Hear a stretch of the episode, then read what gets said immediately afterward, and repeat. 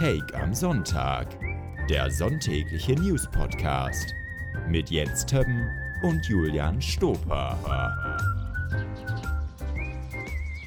Kalimera und damit wünsche ich einen entspannten Sonntag und herzlich willkommen zu Espresso Martini. Später, in einer Stunde, ja? Espresso Martini in einer Stunde.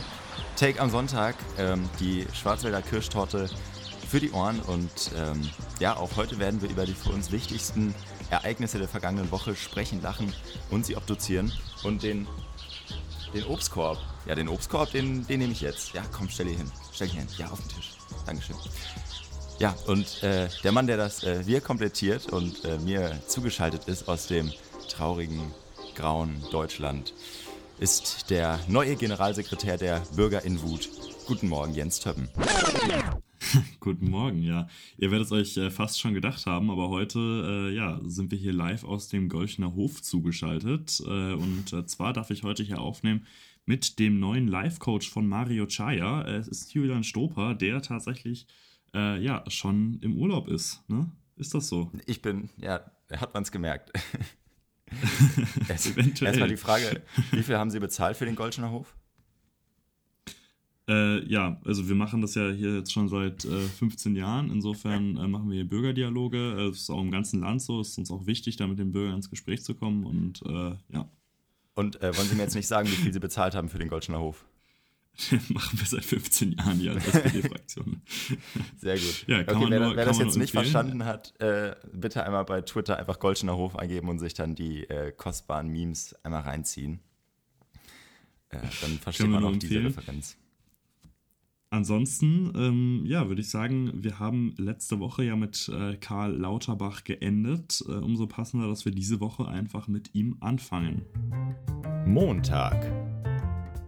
Denn die Bundesregierung und die Länder haben sich auf Eckpunkte für eine Krankenhausreform geeinigt. Das teilte Bundesgesundheitsminister Karl Lauterbach nach einem Bund-Länder-Treffen in Berlin mit. Er sprach von einer, einer Revolution, also für die Krankenhäuser. Das System der Fallpauschalen, bei dem Kliniken umso besser honoriert werden, je mehr Fälle sie behandeln, werde abgelöst durch ein System der Vorhaltepauschalen.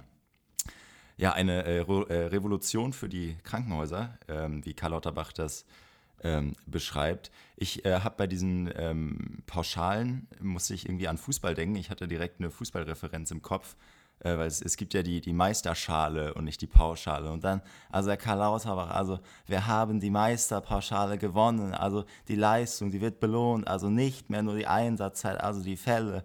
Und ja, also wir haben gewonnen, eine Revolution. Ähm, ja, äh, äh, hast du, erstmal, was hältst du davon? Und ähm, von welcher Behandlung würdest du denn Gebrauch machen, jetzt wo das neue System da ist? einfach, einfach alle einmal, ähm, dann, dann kann ich mich besser entscheiden. Nein, also einmal ähm, durch. ich finde es, ich, find's, äh, ich, ich mache so ein Stempelheft. Ähm, nee, ich finde es, ähm, also ich finde es erstmal natürlich eine, eine sinnvolle Sache, dass Lauterbach ja wirklich versucht, mit dieser ähm, Vorhaltevergütung oder Vorhaltepauschale ähm, statt der Fallpauschale, dass man irgendwie versucht, mh, die Krankenhäuser weniger auf Gewinn orientiert ja, auszustatten. Also dass äh, Krankenhäuser mehr oder weniger weniger jetzt davon profitieren, wenn sie einfach Leute völlig fallunabhängig und völlig härteunabhängig einfach irgendwelche Behandlungen geben, die halt teuer sind. Ähm, was ja äh, logisch ist, dass das irgendwie nicht so eine, so eine sinnvolle Sache ist. Ähm, und äh, insofern, ich bin sehr gespannt, ehrlich gesagt, wie gut das neue Instrument funktioniert, weil ich kann mir darunter noch nicht so viel vorstellen. Also es ist ja jetzt so, dass die Krankenhäuser kriegen diese Vergütung unabhängig davon, ob behandelt wird oder nicht, einfach damit sichergestellt wird, dass, blöd gesagt, ein finanzieller Anreiz in jedem Fall da ist, oder? Genau, also Und es war äh, am Anfang oder in den ersten Entwürfen war das tatsächlich noch so, dass die äh, nach der Kompliziertheit oder Tragweite der Behandlung bezahlt werden sollten. Jetzt kriegen die aber äh, 60 Prozent der Fixkosten schon im Vorhinein einfach gezahlt. Äh, so eine Art äh, bedingungsloses Grundeinkommen für Krankenhäuser. Äh, so kann man sich mhm. das, glaube ich, vorstellen. Ähm, ja, und äh, trotzdem spielt noch diese äh, Spezifizierung der Behandlung eine Rolle. Also die Bürgerinnen und Bürger sollen darüber informiert werden, ähm, welches Krankenhaus welche Leistung besonders gut anbieten kann oder besonders Expertise darin hat. Äh, es ist nur nicht so ganz geklärt, wie das passieren soll. Also äh, wenn man Karl Lauterbach und äh, ja, und, und so ein Informationssystem in, in Verbindung bringt, dann denke ich sofort an die Corona-Warn-App. Äh, vielleicht kann man die Infrastruktur ja nutzen. Also, dass man irgendwie eine, also nicht eine Warnung bekommt, wenn man in der Nähe von einem Krankenhaus ist, aber äh, dass man zumindest mal weiß, okay, hier im Umkreis ist das, das und das Krankenhaus und die können besonders gut, weiß ich nicht, äh, Herzklappen, die anderen können besonders gut irgendwie Neuro, ich weiß es nicht. Ja, also diese Einteilung nach äh, Fachbereich jetzt statt Stufe ist ja auch etwas, was jetzt kommen soll, glaube ich, in der neuen Reform. Also das ist ja jetzt der Entwurf, mit dem sich Karl Lauterbach mit den Ländern auch einigen konnte. Die Länder waren wohl ursprünglich kein wirklich großer Fan von dem Stufensystem, weil die halt Angst hatten, dass das ihnen, also ne, das Stufensystem hätte ja vorgesehen, dass du sagst, okay, Stufe 1 kann das und das behandeln, Stufe 2 kann das und das und das und das und, und so weiter. Und ähm, dass du jetzt äh, eben stattdessen ein System schaffst, wo sie wirklich nach den Fachbereichen eher sortiert sind, was ja auch, wenn ich das richtig verstanden habe, dazu führen soll, dass die großen Krankenhäuser eben nicht mehr den ganzen anderen Kliniken die Patienten mehr oder weniger abziehen und diese dann dadurch pleite gehen, weil du hast halt ein massives Krankenhaussterben aktuell in Deutschland oder ein Kliniksterben eher. Und das ist ja auch etwas, was Lauterbach damit jetzt irgendwie verhindern möchte. Ja, äh, auf den Friedhof möchte ich nicht gehen, auf den Krankenhausfriedhof. Äh, ähm, äh, ja, aber generell ähm, ist es ja jetzt die, ich weiß nicht, wie vielte Reform von Karl Lauterbach, die er vorstellt oder die äh, jetzt irgendwie so Eckpunkte äh, oder dessen Eckpunkte vorgestellt wurden. Ich frage mich da so ein bisschen, was, also was haben denn die Vorgänger gemacht? Also klar, Spahn, den muss man da, glaube ich, rausnehmen. der hatte Corona, der hatte genug zu kämpfen. aber davor, wer war das? war nicht Rösler sogar mal Gesundheitsminister? Ja, ja, Rösler war mal Gesundheitsminister. Ähm, ich weiß nicht, ob du das jetzt als, als, als Grund nennen möchtest oder. aber, nee, aber ich, ich frage ja, mich genau. wirklich, also äh, das, das ist doch jetzt, also der, der bringt ja mehr Reformen für die, fürs Gesundheitsministerium, als hier das GEG äh, Entwurfsrunden drehen musste. Also das. Ja, ähm, klar. Ich meine, also er, er, er geht da schon viel an. Ähm, generell kann man der Ampel, glaube ich, nicht vorwerfen, dass es ihnen an Gesetzesentwürfen mangelt. Es mangelt diesen Entwürfen häufig an Reife, aber es mangelt ihnen zumindest nicht an Ideen. Ähm, aber das, das haben jetzt zumindest, das haben dann zumindest die Gesetzesentwürfe und die Krankenhäuser äh, gemein, dass es beiden an Qualität mangelt. das, das stimmt wohl. Ähm, ja, wenn, wenn du sonst nichts mehr hast, können wir zu einem anderen Gesetzesentwurf springen. Ähm, beziehungsweise, nee, das ist noch kein richtiger Gesetzesentwurf. Es ist, es ist erstmal nur eine Idee. Dienstag.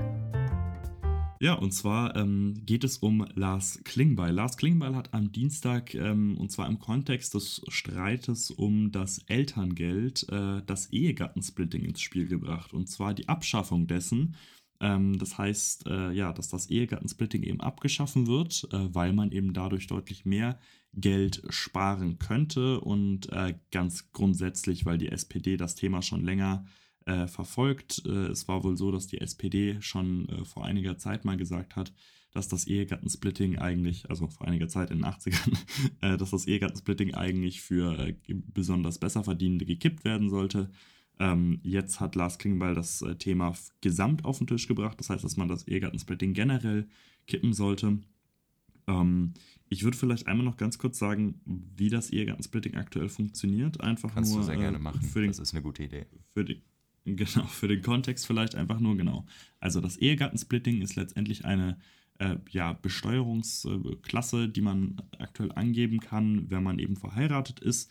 Ähm, und die entlastet eben vor allem verheiratete Personen sehr steuerlich, denn was getan wird, ist, dass das Einkommen beider Ehepartner zusammengeworfen wird, ähm, dann äh, geteilt wird und dann dieses geteilte, also die Hälfte mehr oder weniger von dem Zusammeneinkommen, äh, wird dann entsprechend versteuert nach eben der Höhe und diese Steuerbelastung wird dann wiederum mal zwei genommen. Das bedeutet rechnerisch, das kann man sich an kleineren Beispielen mal durchrechnen, ähm, dass da dann eben ja de facto einfach weniger gezahlt wird an Steuern.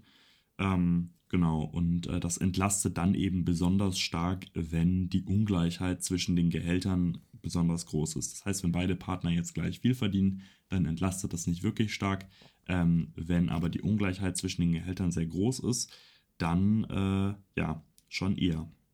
Genau, und das ist halt äh, gerade deshalb äh, so slightly problematisch, äh, weil ja dann doch ähm, immer noch der Mann grundsätzlich mehr verdient äh, und dann auch weiterhin mehr verdienen wird, weil nachdem ein Kind dann auf die Welt gekommen ist, äh, weil die Frau dann ja eben eine Auszeit nimmt und dann meist nicht wieder daran anknüpfen kann, beziehungsweise einfach eine Lücke im Lebenslauf hat und dann nicht mehr so viel Geld verdienen kann und das eben dann ein Anreiz dafür ist, dass die Frau zu Hause bleibt und der Mann arbeiten geht. So, weil du hast es ja gesagt, je höher die Differenz ist zwischen den beiden Ehepartnern, desto höher ist der Steuervorteil. Ähm, wenn beide gleich viel verdienen, kann man sich das ausrechnen. Wenn man die Gehälter zusammenwürfelt und dann teilt, macht es keinen Unterschied. Das heißt kein Steuervorteil. Also begünstigt das sozusagen, dass ein Paar zu Hause bleibt. Und das ist immer noch äh, in den aller, allermeisten Fällen die Frau, weil der Mann eben mehr verdient. Äh, das liegt nicht daran, dass, genau. dass, der Mann einfach besser ist, sondern weil, weil, das, äh, weil wir immer noch keine gleiche Bezahlung haben. Genau, also letzt, letztlich lohnt es sich, also man schafft halt keinen Anreiz dafür, ähm, auch äh, für den anderen Partner jeweils, äh, der dann eben häufig die Frau ist, ähm, ja. dann tatsächlich auch äh, mehr, also ne, irgendwie dann, dann, dann äh, noch mehr zu verdienen. Ähm, und ja. das ist eben etwas, was auch wirklich äh, stark kritisiert wird, eben an dem Ehegattensplitting. Die Grünen insbesondere und auch die SPD ähm, sind da beide Fans von, letztendlich das abzuschaffen. Ähm, es hat nicht nur tatsächlich gleichstellungspolitische ähm, Aspekte, sondern es geht eben auch darum, dass äh, ja, man äh, in den Bundeshaushalt mehr Geld reinspielen könnte. Also es geht wohl genau, um das ca. so 20 Milliarden. Ja, es ja. ist, das, das soll doch die, ähm, die, der Ersatz sein für das äh, Elterngeld, ne? Also äh, das, darum ging es doch, in dem Kontext wurde das ja genannt. Also es sollte nicht, also Klingmann genau. meinte ja, äh, fasst doch nicht das Elterngeld an. Äh, das könnte sogar noch ein Anreiz sein für den Vater, auch länger Urlaub zu nehmen. Ähm, sondern äh, wenn es dann euch auch um, um äh, Ungerechtigkeit geht, dann greift doch das an.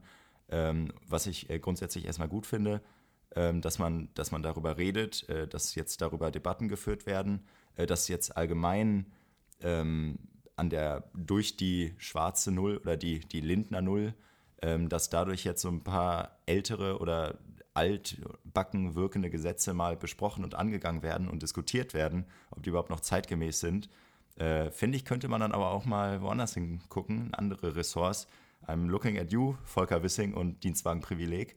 Ähm, also deswegen, ich finde es ja, cool, wenn jetzt darüber neu diskutiert wird.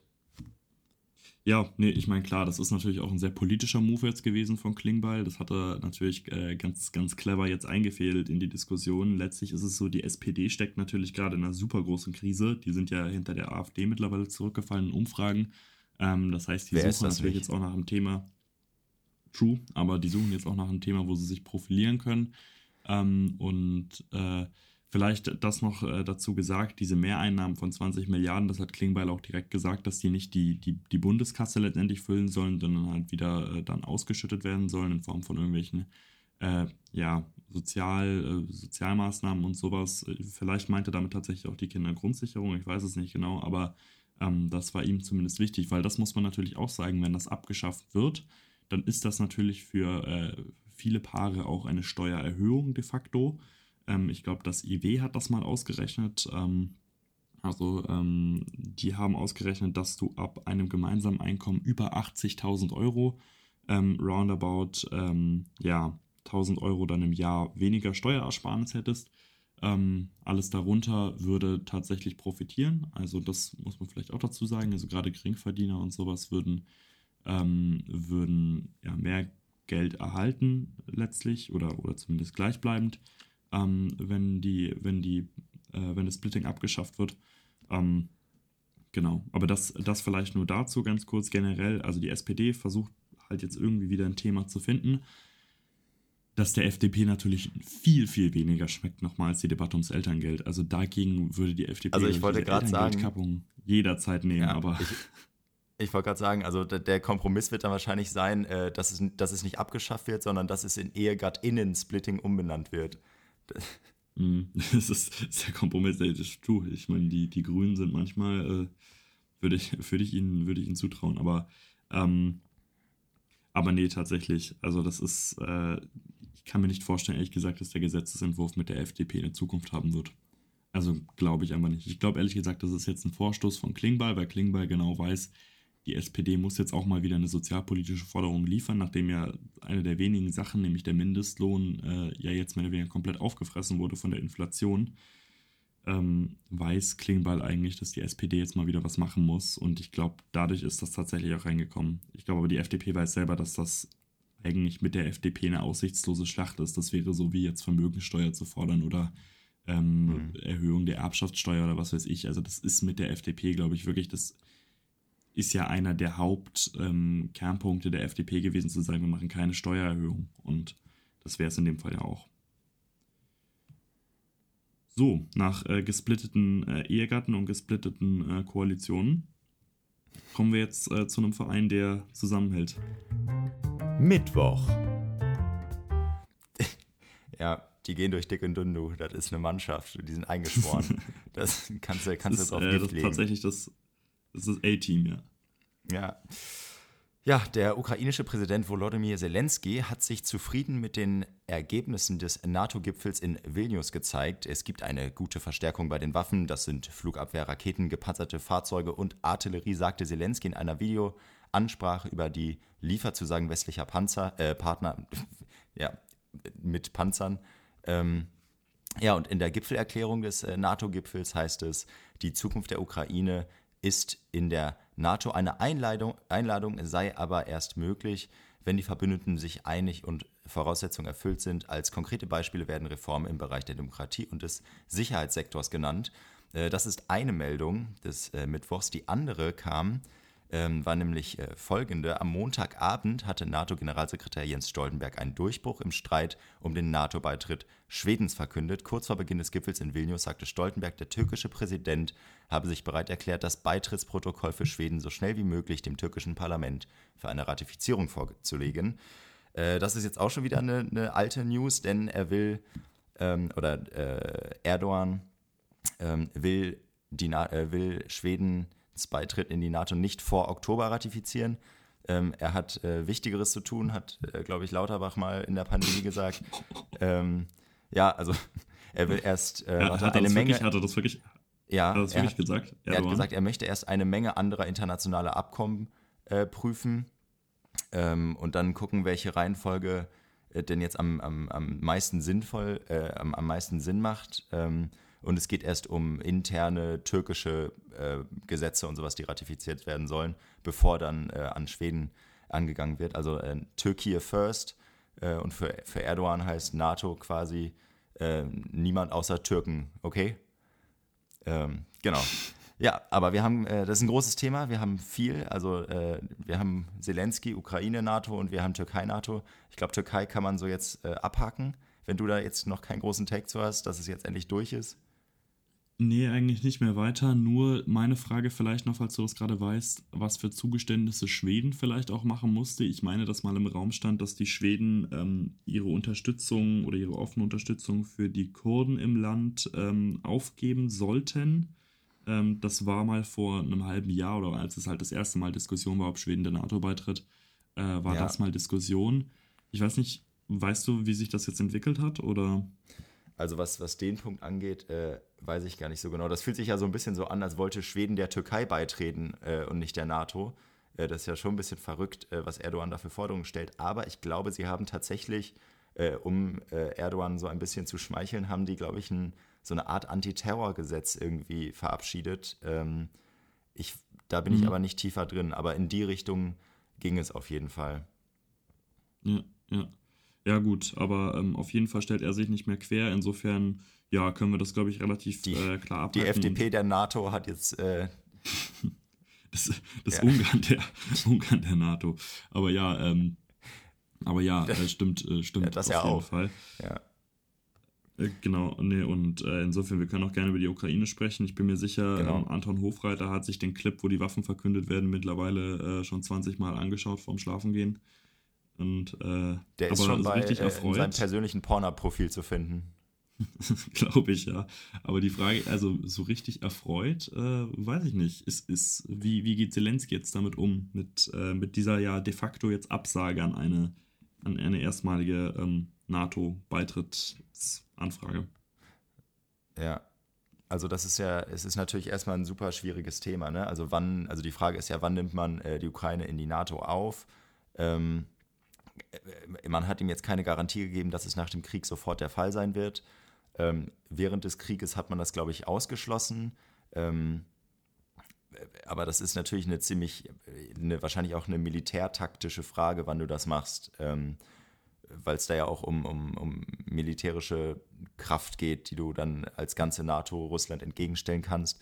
Äh, natürlich hat Lavrov das als ähm, äh, atomare Drohung empfunden. Generell alles. Also da, ich glaube auch für den sind, äh, für den sagen, die, waren diese 5000 Helme, für den waren auch die 5000 Helme, Helme eine atomare Drohung. Ich weiß nicht, wo man da Atomsprengkörper im Helm schmuggeln kann. Ähm, aber ja, also anscheinend ist äh, Zelensky trotzdem ganz happy mit, dem, mit der NATO oder mit dem NATO-Treffen. Ähm, der wurde da ziemlich gefeiert, ähm, ist da auch wieder, ja, so ein bisschen wie die Queen wurde er da äh, langhofiert.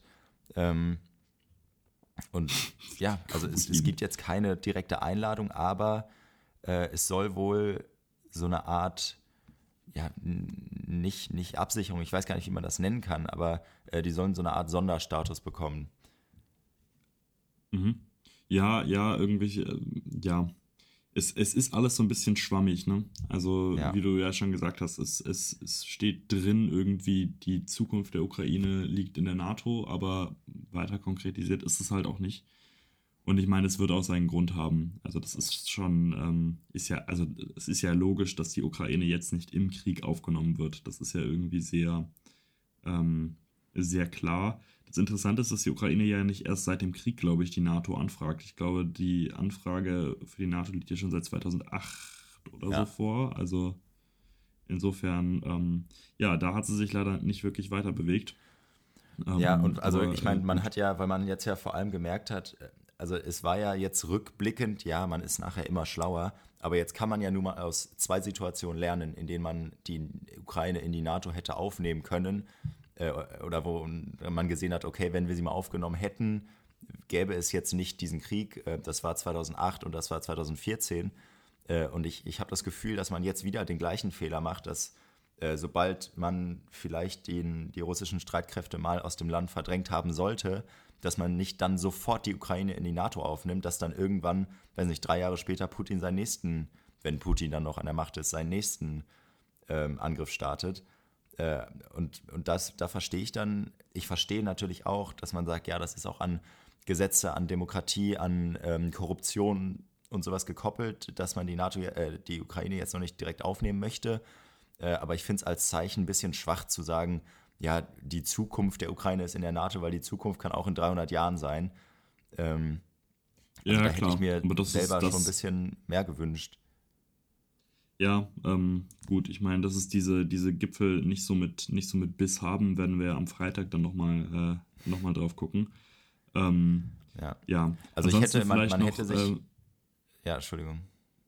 Wenn wir schon bei unkonkreten Commitments sind, ähm, ansonsten, Sie haben, glaube ich, nochmal gesagt, äh, 2%-Ziel nochmal irgendwie verdeutlicht, dass das jetzt alle, alle Staaten einhalten wollen, was ja vorher auch schon so war, dass das alle einhalten wollen. Von daher habe ich nicht ganz verstanden, was da jetzt irgendwie die News war ähm, und äh, sicherheitsstrategisch irgendwie, dass sie im Falle eines Angriffes irgendwie jetzt die ähm, drei Zonen der NATO irgendwie aufgeteilt haben zwischen äh, einmal Leitung aus, äh, ja, von den USA, einmal Leitung aus den Niederlanden und einmal Leitung aus Italien, glaube ich. Ähm, genau. Wann, ja, wann würdest du dir denn wünschen, wann die Ukraine äh, in die NATO aufgenommen wird?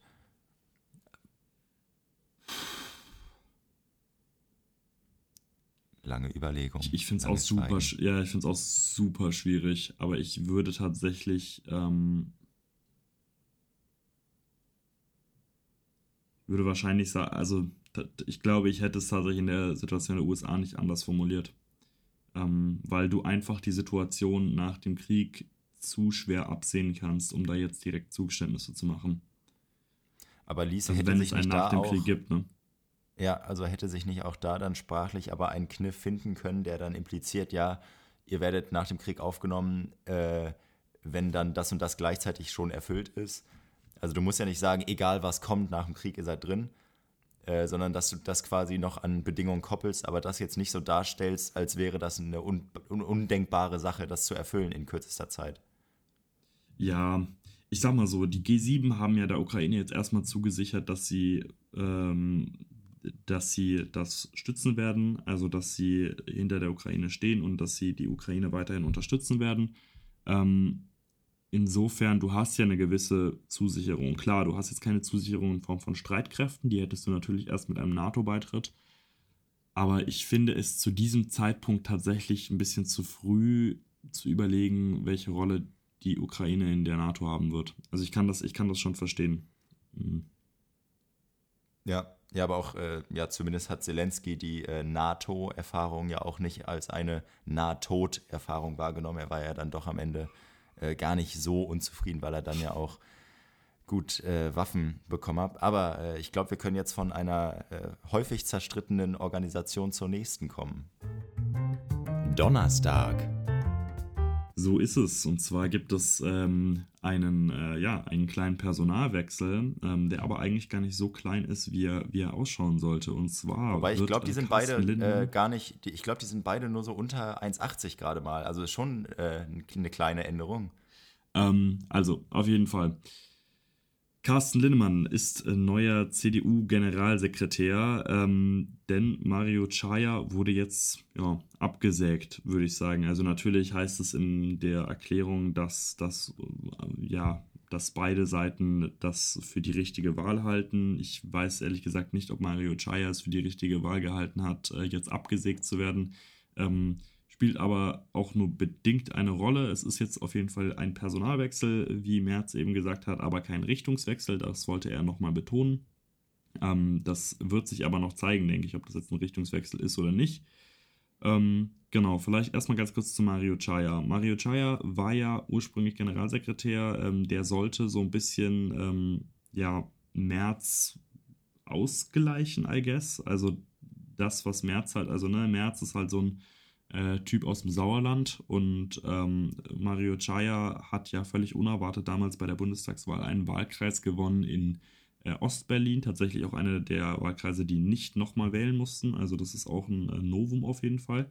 Ähm, genau, also einen ähm, gewählt, ja, hat halt dort gewonnen und gerade auch mit den Familien gut connected. Und äh, mit ähm, die Idee war dann eben, dass er mehr oder weniger für den Osten stehen könnte und äh, ja, eben auch so ein bisschen die sozialpolitischere Seite äh, ergänzen könnte zu März ja doch sehr wirtschaftspolitischem äh, Ansatz. Also die Arbeitnehmerseite zu März Arbeitgeberseite könnte man sagen.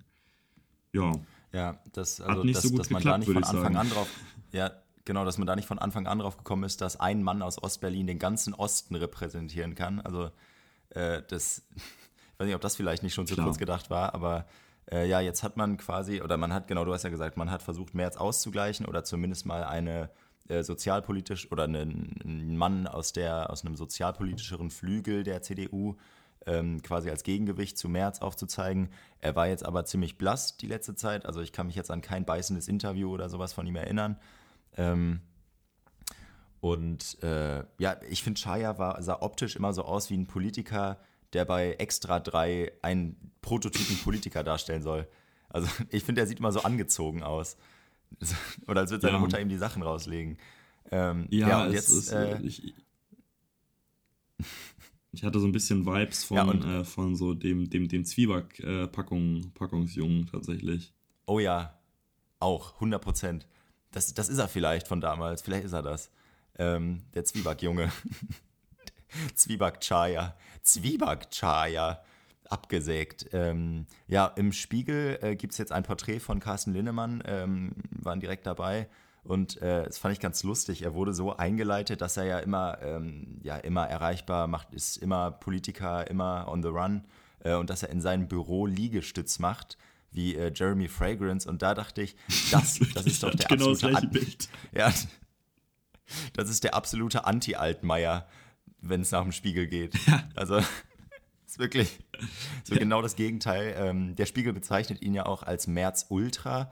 Und äh, das ist er auch. Also wir haben ihn ähm, auch mal kennengelernt und äh, der ist wirklich, äh, der steht hinter März ähm, wie, ja, wie, wie Julia eine, hinter Werder Bremen. Also ist, richtig, äh, tatsächlich, wie ich in der Kurve.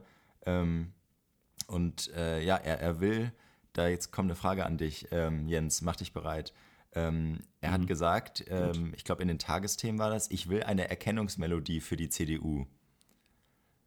Hat Daniel Günther mit Laila nicht schon den ersten Schritt gemacht? Oder was ist dein Vorschlag? ich wusste, dass jetzt sowas kommt. Ähm, ja, also ähm, es, es ging ja auf Twitter auch schon rum. Natürlich ist die klassische Armin Laschet wird Kanzler, äh, wäre natürlich eine Idealwahl Stark. gewesen für die Erkennungsmelodie. Ja. Ähm, ja. Ähm, Merz ist ja auch sehr humorvoll, der wird damit, glaube ich, super umgehen können. das kann ich mir vorstellen. ja, ich weiß, ich, ich glaube ich glaub tatsächlich, also warum nicht? Also Daniel Günther wäre bestimmt bereit, das nochmal im Studio einzusingen und äh, äh, da dann nochmal einen, einen draufzusetzen. Feed Carsten Linnemann dann halt, ne? Aber ähm, statt Mario ja, Wobei, Chaya. aber schöner, jünger, geiler ist ja auch das, was, äh, was äh, Linnemann so ein bisschen verkörpert, oder? Im Gegensatz zu Chaya. Genau, er soll vor allem, äh, glaube ich, ein bisschen aggressiver, ähm, jünger, ich weiß gar nicht, ob er jünger ist tatsächlich, aber ähm, Vielleicht dann doch eher äh, jung, brutal, gut aussehend von Kollega und Fari. Das wird ja, vielleicht eher jetzt passen. Das, das, ja. das, das, das, wahrscheinlich eher, ja. Also er soll, ähm, was er ja wirklich machen soll und was Chaya eben nicht hinbekommen hat, sind eben genau diese prägnanten Aussagen. Und das hat Carsten Linnemann in der Vergangenheit eben schon öfter hinbekommen, äh, dass er sehr polarisiert hat mit eher sehr konservativen Aussagen. Also da ging es dann ähm, um also ich glaube, klassisches Beispiel war jetzt die ganze Geschichte rund um das Bürgergeld. Da ist er immer wieder aufgetreten mit sehr, sehr kantigen Aussagen oder ähm, Aussagen, die er damals hatte zu anderen Themen der Sozialpolitik. Also er hat auch schon, er weiß, wie man Kante zeigt. Um, ähm, und das konnte Chaya halt nicht so wirklich. Das ist aber eigentlich die Rolle, die sich Merz gerne wünscht für seinen Generalsekretär. Das, äh, ich weiß gar nicht, wer das geschrieben hat. Das war entweder SZ oder Spiegel, aber die haben das dann auch relativ schnell auf den Punkt gebracht, dass das Problem an dem ganzen Konzept ein bisschen ist, dass Merz eigentlich sein eigener Generalsekretär sein könnte, weil Merz halt selber diese super polarisierende Art hat und super, super für Kontroversen sorgt die ganze Zeit. Ähm, und das ist eigentlich die Rolle, die eben der Generalsekretär einnehmen sollte. Ähm, ja, jetzt ist die Frage bei Linnemann. Ähm, das war halt auch der Kritikpunkt, der so ein bisschen aufkam. Der gilt halt als wertkonservativ, ist klar, der kann bestimmt auch mal einen Hot Take raushauen, aber äh, er ist eben auch äh, Leiter der Mittelstandsunion gewesen, ähm, kommt eben auch klar aus dem Wirtschaftsflügel der CDU und ist auch ein Mann aus NRW. Also er ist so ein bisschen, würde ich fast behaupten, Friedrich Merz in, äh, ja, klein. Ist halt die Frage, ob das so sinnig ist, sich jetzt so aufzustellen. Ja, also ähm, vom, vom, vom inhaltlichen Profil oder wenn man sich so den Rahmen oder wirklich nur von außen das anschaut, dann hast du wohl recht, dann äh, sieht das wirklich so aus, als wäre der der Minimi von März. Äh, aber der ist ja als äh, Politiker, als Mensch, als Persönlichkeit, Charakter ja schon so ein bisschen das Gegenteil von März. Also ich finde, der ist äh, natürlich, der ist auch relativ beißend in, in seinen Aussagen und sehr klar. Ähm, aber März ist ja dann doch ein humorloser, weiß nicht, cholerischer Typ. Ähm, und Lindemann ist ja eher sogar sympathisch. Also wenn der bei äh, Hart aber fair oder so auf dieser Pritsche da sitzt, äh, erwische ich mich manchmal, dass ich den so, so persönlich einfach so sympathisch finde. Also ich, ich schaue dem gerne zu, wenn er, wenn er redet. Ich finde, der, ähm, der, der macht das relativ ja, verständlich, was er sagen möchte. Äh, deswegen ist es meiner Ansicht nach ein großer Win äh, für März vor allem.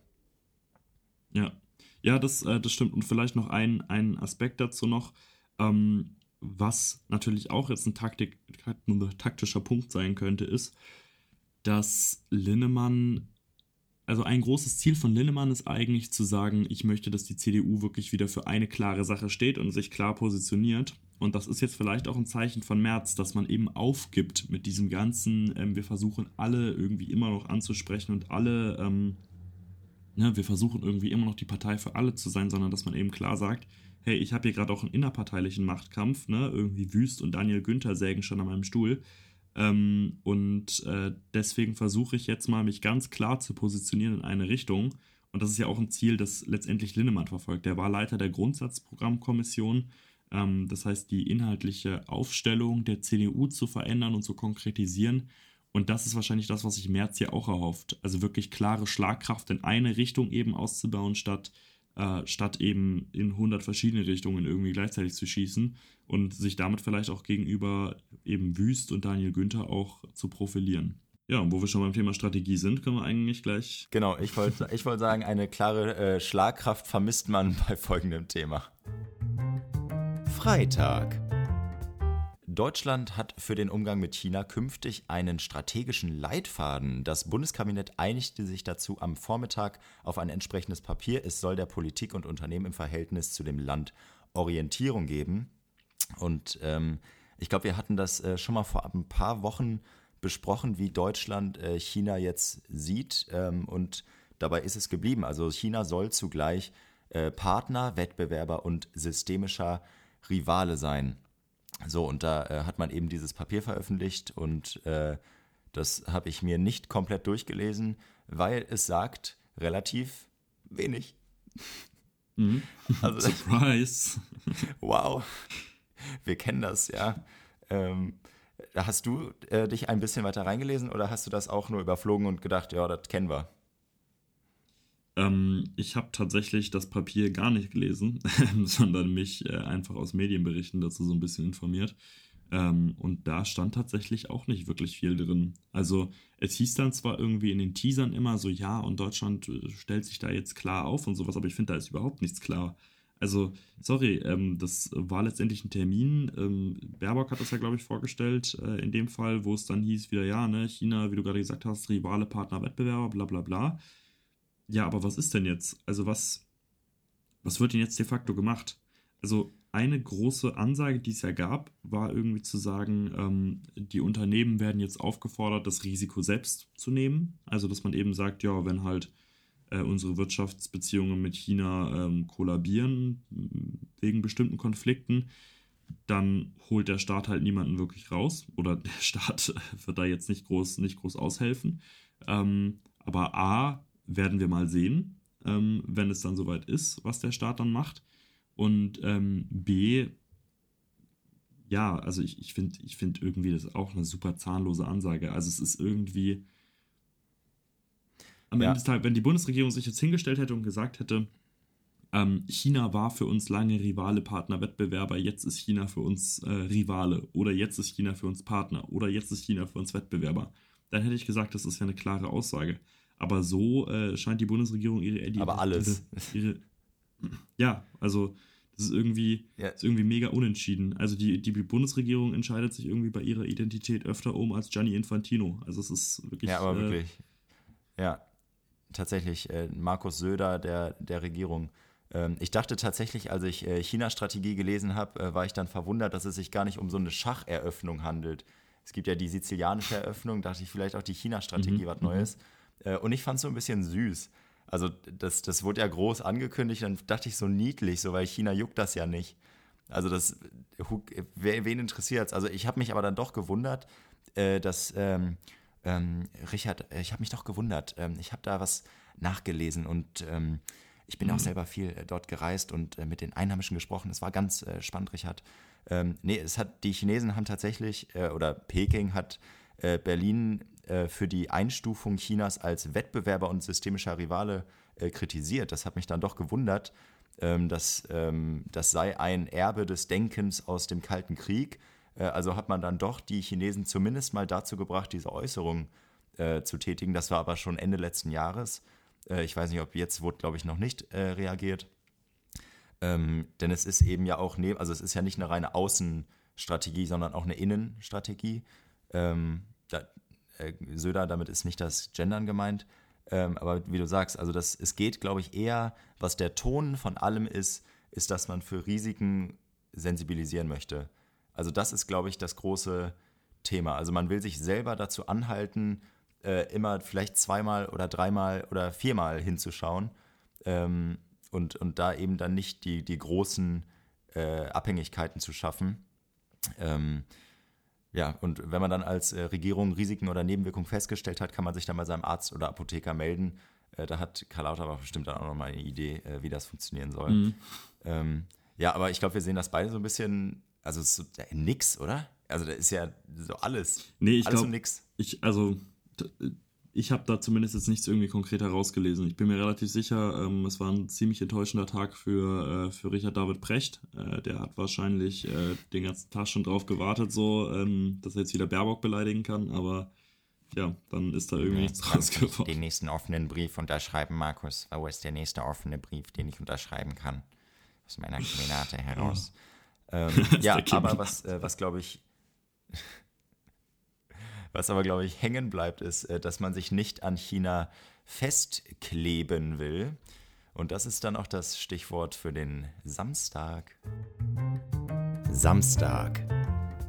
Für den Samstag. Man muss ehrlicherweise sagen, wir sind so ein bisschen im äh, zeitlichen Verzug, diese ganze Folge schon, äh, was ein bisschen daran liegt, weil wir ähm, ja heute am Freitagmorgen aufnehmen. Das heißt, ähm, eigentlich letzte Generation hätte sich wahrscheinlich auch sehr gut für den Freitag geeignet. Die letzte Generation hat nämlich für heute, wo wir aufnehmen, oder für Freitag, ähm, letzten Freitag, äh, ja, landesweite Proteste angekündigt. Äh, und zwar geht es wie immer um den Klimaschutz eben. Ähm, und zwar. Äh, Nervig. Ja, immer dieser Klimaschutz, ey. Schon wieder. Ohne Scheiß, die Regierung, also die, die, Reaktion aus der, die Reaktion aus der Politik klingen tatsächlich so ein bisschen danach. Also, ähm, aber vielleicht erstmal ganz grundsätzlich, die letzte Generation ist letzte Woche schon dadurch aufgefallen, dass sie eben äh, am Donnerstag war das, glaube ich, in Hamburg und Düsseldorf oder am Dienstag in Hamburg und Düsseldorf die Flughäfen äh, blockiert haben. Also da haben sie sich wohl irgendwie auf äh, Rollfelder teilweise drauf gehockt und äh, sich da irgendwie, irgendwie hingeklebt, weswegen dann äh, Flugzeuge wirklich eine lange Zeit des Tages nicht starten konnten. Ähm, und ja, das ist jetzt irgendwie der, der nächste Punkt. Also die letzte Generation könnte man kurz gesagt sagen, aktiv äh, greifen jetzt in die Urlaubspläne der, äh, ja, der Bevölkerung ein und äh, kleben sich eben vor irgendwelche äh, ja, Rollfelder oder auf Flugzeuge. Ähm, und ja, das hat natürlich, kann man sich gar nicht vorstellen, für gar nicht so viel Begeisterung gesorgt bei den Menschen. Ja, zumindest, also das, das Gute daran ist ja, ähm, dass du da weniger Potenzial hast, dass ein Lkw-Fahrer dann so einen Aktivisten der letzten Generation einfach überfährt, wie es ja auch passiert ist diese Woche. Ähm, mhm. Ich weiß nicht, ob du es gesehen hast. Äh, da ist das Potenzial mhm. dann nicht so groß, weil ich glaube, dass die, äh, dass die Piloten dann doch lieber dann doch an ihrem Job hängen und dann nicht einfach einen Aktivisten überfahren. Ähm, ja, aber das hat, äh, das ist eine Meldung, die mich persönlich fast betroffen hätte. Denn ich bin zwei Tage davor oder einen Tag aus Düsseldorf mit einem bösen Flugzeug nach Griechenland geflogen, ähm, wo ich jetzt hier gerade sitze und aufnehme. Ähm, und ja, äh, das ist, ja, ähm, natürlich der, ist der CO2-Ausgleich gezahlt. Also ihr könnt euch sicher sein, dass jetzt sieben Bäume im äh, brasilianischen Regenwald, dass, dass die auf jeden Fall erstmal stehen bleiben für die nächsten zwei Wochen. Ähm, ja, ich meine, im, im, Falle, im Falle der EU, äh, inner, inner, inner EU äh, greift natürlich auch irgendwo der Emissionshandel. Ähm, muss man, muss man ja. ehrlicherweise sagen. Aber da hast du tatsächlich ziemlich Glück gehabt, ehrlicherweise. Also das. Ähm, ja.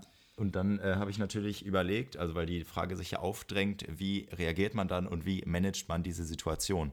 Weil natürlich, also mhm. ich, ähm, ich, ich wähne mich ja auf der, auf der moralischen Seite der letzten Generation was die ähm, Dringlichkeit des, des Themas des, der Klimakrise angeht.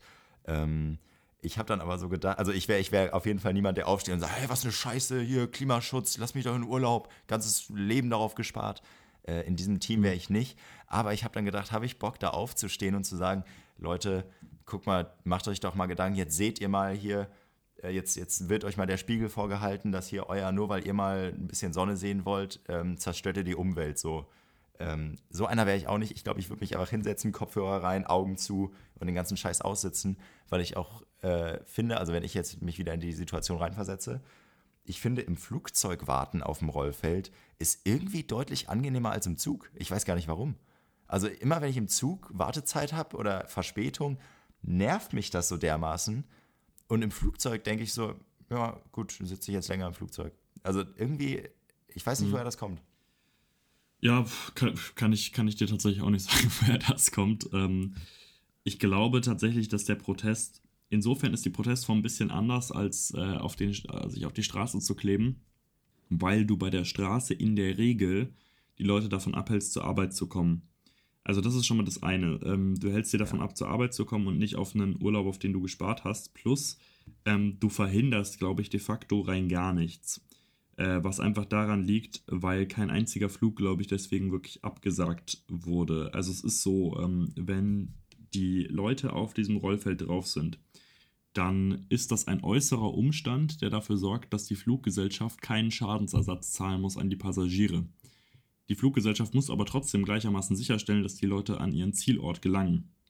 Was dann de facto heißt, ähm, ja, du kannst halt, also du wirst dich halt entweder einfach verspäten oder das über andere Flüge machen oder sonst was, aber die Leute kommen halt auf jeden Fall dahin, wo sie hinkommen wollen und die Fluggesellschaften erleiden eigentlich keinen wirklichen finanziellen Schaden. Und insofern muss ich sagen, kann ich die breite Kritik aus der Politik da schon sehr äh, nachvollziehen, die eben sagt, das ist letztendlich ein Bärendienst für den Klimaschutz und äh, damit fuckt man die Leute Beispiel, eigentlich ne? nur ab. Genau, genau, Habeck hat genau diese Formulierung genutzt. Ich muss ehrlicherweise sagen, dass ich ähm, ja allmählich die, die äh, ich höre mich fast ein bisschen an wie, wie Nena Schink, aber dass ich allmählich die Ampelkoalition fast eher für einen Bärendienst am Klimaschutz halte. aber, ähm, aber nein, im Ernst. Also, ich, das ich ist das sagen, Also der Mann, der Mann, der vor ein paar Wochen, Monaten noch äh, unsere Heizungskessel aus dem Keller reißen wollte, eigenhändig, dass der jetzt sagt, dass das ein Bärendienst ist. Ne? genau, genau. Das geht aber gar genau nicht. Genau so war es. Nee, aber, ja. aber tatsächlich tatsächlich ähm, ist es schon lustig, Leute dann wie Volker Wissing oder sowas zu sehen, der dann einen daher redet von irgendwie, äh, ja, das ist, also das, damit hilft man dem Klimaschutz überhaupt nicht, aber selber setzt er das Bahnziel auf 2070 und äh, hält seine eigenen Klimaziele im, im Verkehrssektor so lange nicht ein, bis Scholz irgendwann sagt, ja, okay, dann schaffen wir sie halt einfach komplett ab. Also, ja, es also ist ein bisschen mal, heuchlerisch ähm, in meinen Augen, um, aber um mit der Bahn 2070 irgendwo anzukommen, muss man sich nur in den ICE von Köln nach Berlin setzen. Hm. ja, wobei, nee, ich, äh, wobei ich tatsächlich ähm, genau diese Strecke gestern Abend gefahren bin und ähm, ohne Verspätung angekommen bin. Das war Sicher, dass du nicht in ein Paralleluniversum gefahren bist durch ein schwarzes Loch oder so? Berlin ist ja Berlin, Berlin ist okay, ja ein Paralleluniversum. Ja, äh, nee, aber zum, äh, also ich finde die, die Protestform auf dem, auf dem Flughafen, äh, also erstmal Rollfeld, schon mal die, äh, das richtige Feld, ähm, weil es ist ja, Armin Lascher würde sagen, äh, Work-Life-Balance ist plötzlich ein Thema geworden. Ähm, ich hätte einen mhm. Vorschlag ähm, zur Work-Life-Balance der Aktivisten und Aktivistinnen. Können die sich nicht einfach aufs Flugzeug kleben und so in den Urlaub kommen? Also quasi eine woke Art zu fliegen. There's no woker way to fly.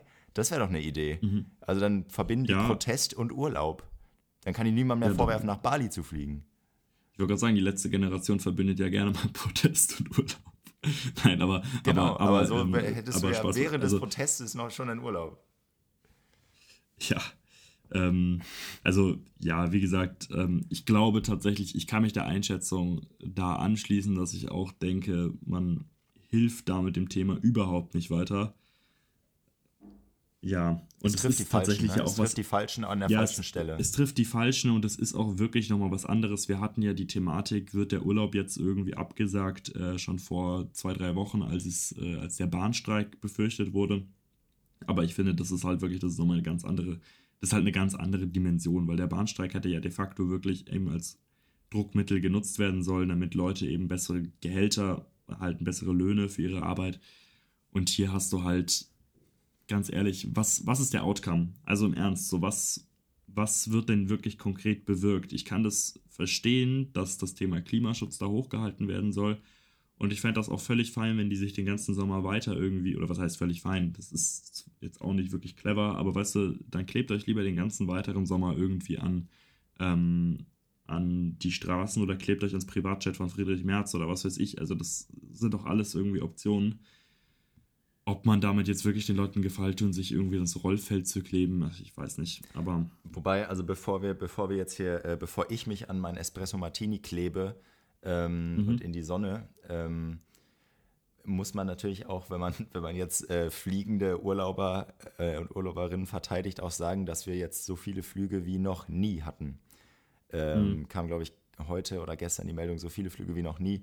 Und das ist natürlich scheiße. Also das ist der, also wenn man es wirklich, das ist der Bärendienst fürs Klima und dieser Protest Bärendienst für Klimaaktivismus oder Klimaschutz ähm, weil das ist natürlich, also das, das lässt sich nicht wegreden, dass äh, das super beschissen ist, dass wir so viel rumfliegen.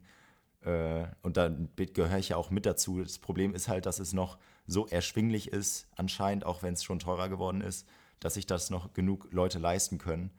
Ähm, und, genau, ja, ich glaube, es liegt tatsächlich auch daran, weil es erst, erst 2026 dann wirklich richtig, richtig greifen wird, ähm, auch mit der, mit der Kostenerhöhung. Ähm, und ja, klar, hast du recht. Also das, das kommt natürlich dazu. Ich glaube, dass die erhöhten Flugzahlen natürlich auch so ein bisschen darauf zurückzuführen sind, dass man sich dieses Jahr relativ sicher sein könnte, dass Corona nicht dazwischen funkt. Ähm, das heißt, wenn du letztes Jahr gebucht hast, also weißt du, wenn du Ende 2021 gebucht hast, dann wirst du höchstwahrscheinlich ein bisschen vorsichtig drauf geguckt haben, ob du jetzt irgendwo hinfliegen möchtest für 22. Und dieses Jahr hat sich die Situation halt wieder geändert. Aber ja, gut. Dann ähm, haben wir es aber sonst geschafft, oder? Diese Woche. Wir, wir haben es sowas von geschafft, ja. Das ist ein Traum. Das ist ein Traum. Ich, die Sonne äh, lacht mich schon die ganze Zeit an. Ich gucke gerade über meinen, über meinen Infinity Pool ins Meer und die Sonne reflektiert so leicht hier rein. Wunderschön. Wie sieht es in Berlin aus? Ich kann eine Baustelle sehen. Ähm, Sehr gut. Das ist, ist Berlin. Und so, und wenn ich, äh, wenn ich gesagt, mich weit aus dem Fenster lehne, ähm, so, wie, so wie Carsten Lillemann in Zukunft, dann äh, werde ich auch äh, den Zoologischen Garten äh, bewundern können. Sehr schön. Oder zumindest ja, äh, einen Baum oder so. Sehr gut. Ja, wie gesagt, ich klebe mich an meinen Espresso Martini und äh, wir hören uns dann in der nächsten Woche wieder. Ist auch wieder eine Urlaubsausgabe, tatsächlich. So, so ist es tatsächlich. Ja, es ist irgendwie, aus irgendeinem Grund ist der Urlaub plötzlich ein Thema geworden. Nein, genau. Also, ansonsten der obligatorische Hinweis, äh, so wie immer, äh, Podcast folgen, äh, Instagram, äh, Julian Stoper, Jens.többen. Äh, Twitter ja, genauso, für alle Updates, genau, äh, zumindest ja, sehr, sehr ähnlich, was das angeht. Ja, und dann würde ich sagen, eine schöne, eine schöne ja, wir, Woche. Dankeschön. Dir noch einen schönen Deutschlandaufenthalt weiterhin. Und ähm, man kann äh, übrigens auch kommentieren bei Spotify, kann man kommentieren. Also bitte einmal mhm. kommentieren und kommentieren und wir würden uns freuen, wenn ihr kommentiert und einen Kommentar da lasst. So, dann bis äh, nächste Wichtig. Woche und ähm, das griechische Wort für Tschüss fällt mir nicht ein, deswegen sage ich einfach nochmal Kalimera. Take am Sonntag ist ein Podcast in Eigenproduktion. Redaktion, Produktion und Hosts Jens Többen und Julian Stoper. Neue Folgen gibt es jede Woche Sonntag, überall da, wo es Podcasts gibt. Es würde uns außerdem sehr helfen, würdet ihr dem Podcast folgen, ihn teilen und im besten Fall auch gut bewerten.